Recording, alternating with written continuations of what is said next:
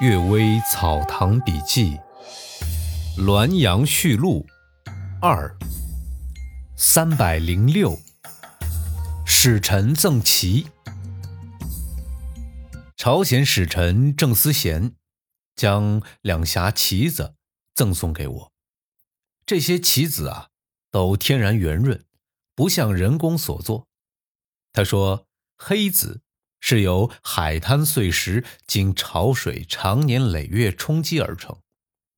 白子呢，是由小砗磲经过海水磨制而成，都不是难以得到的东西，只是简寻厚薄均匀、轮廓端正、色泽匀称的棋子，需要日积月累、反复比较调换，不是一朝一夕所能做到的。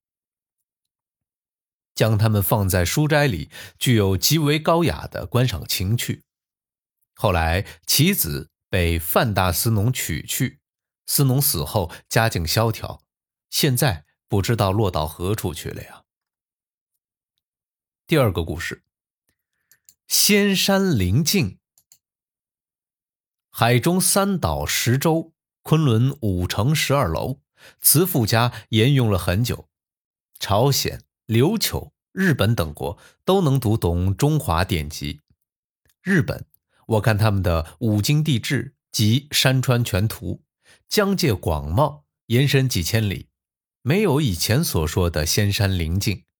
朝鲜、琉球的共识，我曾经多次与他们交谈，将上述问题询问他们，他们都说：东洋自日本以远，大小国土有几十处，大小岛屿。不知几百几千，中国人必定不能到达那些地方。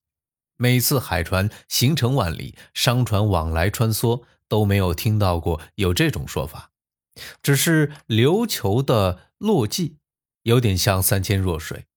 然而洛基中的船偶尔遇到潮水低平的岁月，有时还能返回。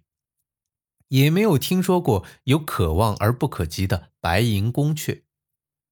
既然这样，那么三岛十洲岂不是纯属虚构吗？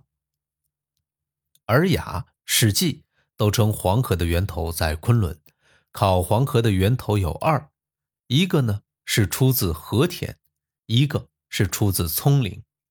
有人说葱岭是黄河的正宗源头，和田的河水汇入进去；也有人说和田的河水啊是正宗的源头。葱岭的河水汇入进去，两条河流已经汇合，也就分辨不出哪一条是主，哪一条是宾了。然而，葱岭和田都出现在现今的版图之内，戍边开荒四十多年，即使深山穷谷，也都能耕种放牧。不管两山之水哪一条是正宗源头，两山之中必定有一座昆仑山，是确定无疑的呀。然而，所谓的瑶池、玄圃、珠树、之田，一概没有看见过，也一概没有听说过。既然这样，那么五城十二楼，不又是荒唐了吗？不仅如此啊，灵鹫山在现在的巴达克山，诸佛菩萨的古塔都在，梵书题记一一与经典相符，还有六百余间石室，就是所谓的大雷音寺。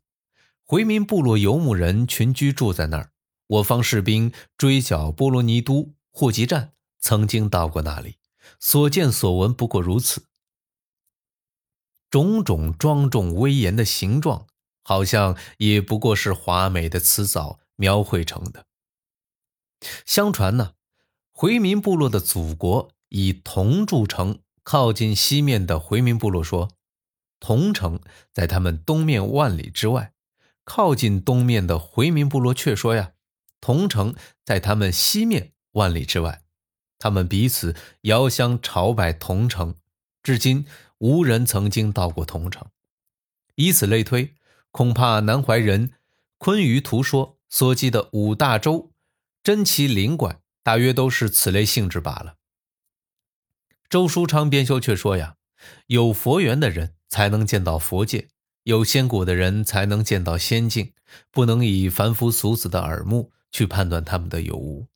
我曾经见到过一位由昆仑归来的道士，他所讲的与古籍记载的没有什么不一样，这就是我所不知道的了。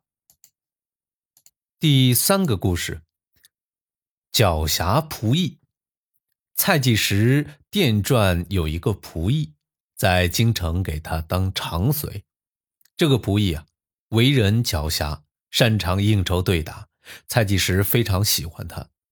忽然有一天呢，仆役的两个儿子一起暴亡，他的妻子也在家里上吊自杀。他不知是什么缘故，姑且敛葬而已。他家有一个老妇私下对人说，他妻子暗中有外遇，想毒死丈夫，然后带着儿子嫁给拼夫。他暗地里买来砒霜，制成饵饼，等待丈夫回来。不料两个儿子偷吃了饼。竟然一起中毒身亡，他悔恨交加，也就上吊而死。然而啊，老妇昏黑的夜晚在窗外偷听，只大略听到密谋的这些话，却分辨不出这女人的外遇是谁，也就无从查究了。他的仆役不久呢，也生病死去。仆役死后啊，仆役的同事私下议论说呀。主人只信任他，他却千方百计的欺骗主人。别的事情不去说他，就像昨日四更天，主人去圆明园站班，他事先故意放开驾车的骡子逃走，驾车人追不回骡子，时间已经到很紧迫了，去找人家借车必然也来不及。主人急忙让他去雇车，他却说风雨就要来了，没有五千钱，车夫不愿意前往。主人没有办法，只好顺从他的意思听从，这不太过分了吗？他遭受非常的灾祸，或许与此有关吧。季时听说这件事儿之后说呀：“他死得太晚了，我从前把他错看成是善于办事的人了呀。”最后一个故事，父才子败。杨怀廷前辈说呀。他的家乡有一位做官退休归故里的人，终日闭门颐养天年，外面的事啊一概不过问，也很有隐居的乐趣。只是因为无后嗣而忧心忡忡。后来晚年生得一个儿子，他十分爱惜。儿子患天花，病情危急。他听说崂山有位道士能够预见以后的事儿，就亲自去拜访。道士笑着说：“你的儿子还有许多事情没有了结，怎能就会死了呢？”果然遇到良医治愈之后啊，后来他的儿子寻欢作乐、骄奢放纵，竟然败了他的家业，到处流离寄食，他家竟断绝后嗣。乡里众人评论说：“呀，这个老翁没有过错，也没有生育，不应该有这个儿子。”不过他本是一个清寒士人，做县令不到十年，而所得银两超过几万，莫非他致富之道有不可告人的吗？感谢各位收听今天的《阅微草堂笔记》，祝各位早安、午安和晚安。